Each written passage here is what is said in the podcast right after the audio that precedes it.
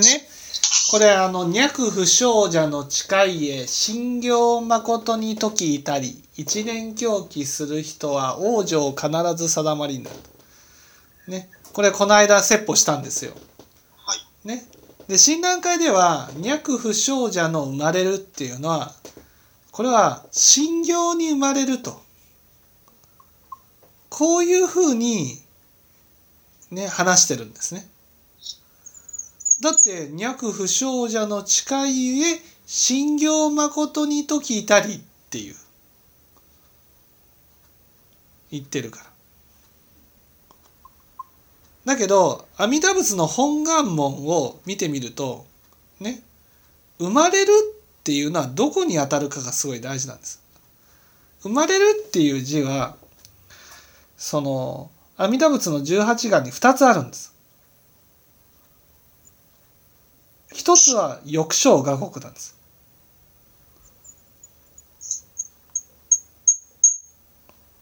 もう一つは脈不祥者なんです。はい。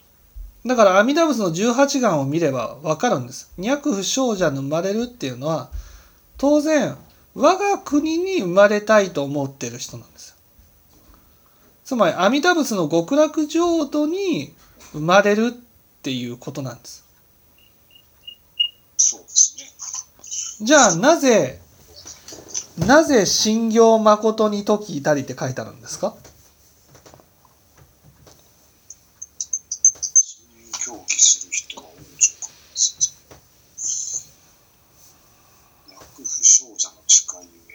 信行誠に時いたりか。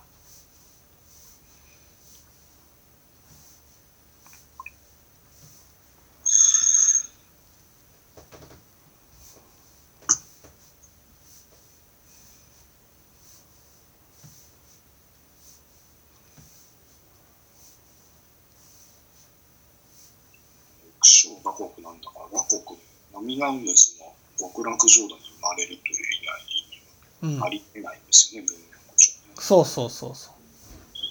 一人狂気する人が往生なんですよ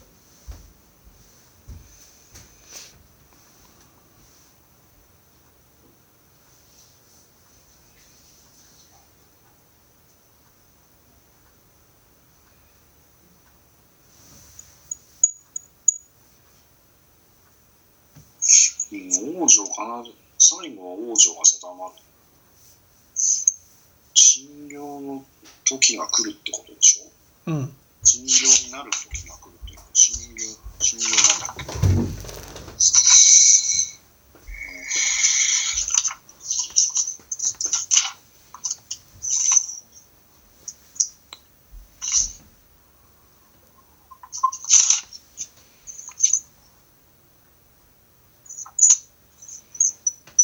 これは違うかしし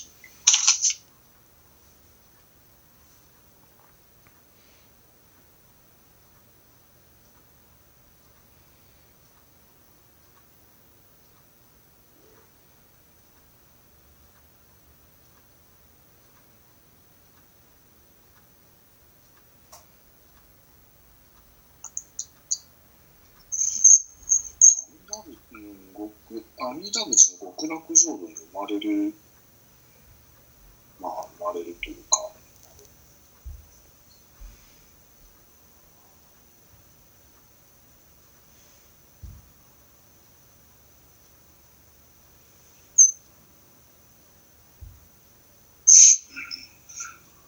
で今おっしゃった質問をもう一度いいですか？もう一回言いますよ。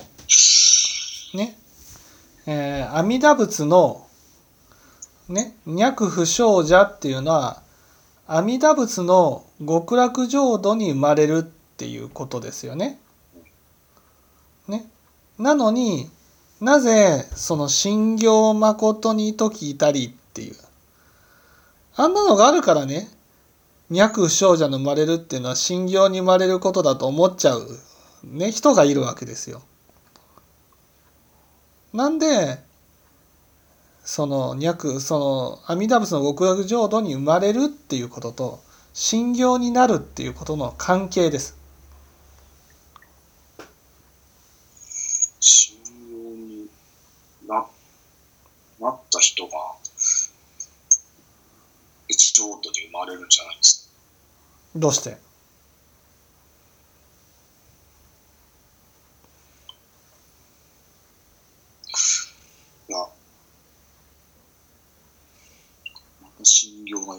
ないけど、なんかその阿弥陀如来のその、うん、仏、阿弥陀仏の極楽浄土に生まれたいという願いが、あ、それおかしいか。それが抑止を書くことじゃないですか。自身親友を抑止を書くことでしょ。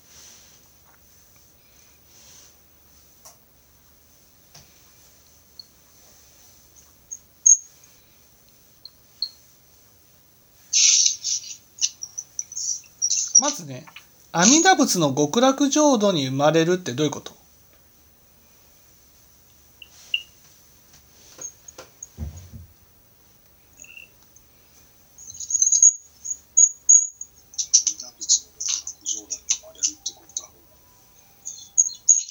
弟弟になるということです。阿弥陀仏の極楽浄土に生まれるっていうのは阿弥陀仏と同じ世界を見るってことなんです阿弥陀仏と同じ世界を。同じ心の世界に出るってことなんです。阿弥陀仏が見ているであろう世界。世界をどのように阿弥陀仏は見ておられるか。それと同じものを私も見たい。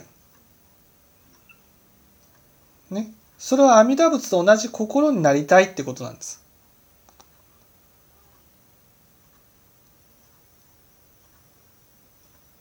私たちはね阿弥陀仏の極楽浄土に生まれたいなんて思ってないんですよ。生まれたいのはけどなんです。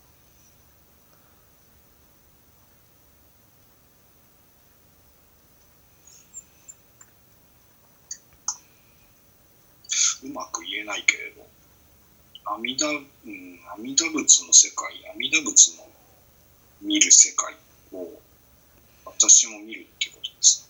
そうそうそう。分かりやすく言えばね私たちはね阿弥陀仏の極楽浄土にいたらねそのたくさんの菩薩方がいてね私のお世話をしてくれてねで私のことをわっしょいわっしょいしてくれるわけですよ。そんなことないと思うんだけど、そういう世界をだから八苦毒水の温泉につく使ってね百味の恩敷たらふく食うてってね横暴の妙。服着てってねねえいい服着ていい暮らしができてね。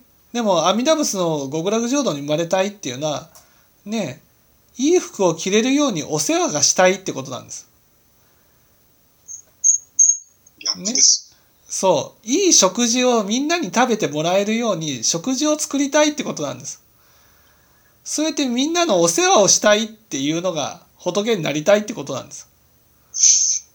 そんな心ないじゃないですか。ないですか自分がお世話されたいのか。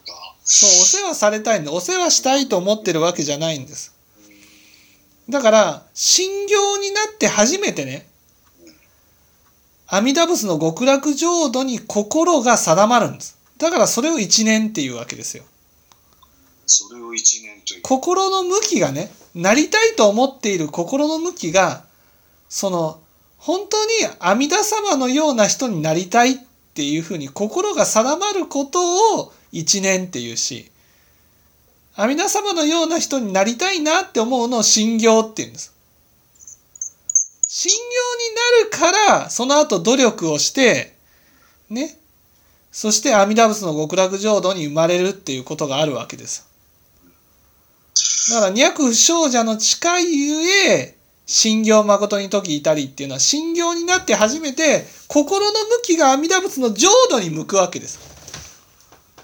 だから、その後種をまいていくので、阿弥陀仏の極楽浄土に生まれますよっていう、そういうことなんですね。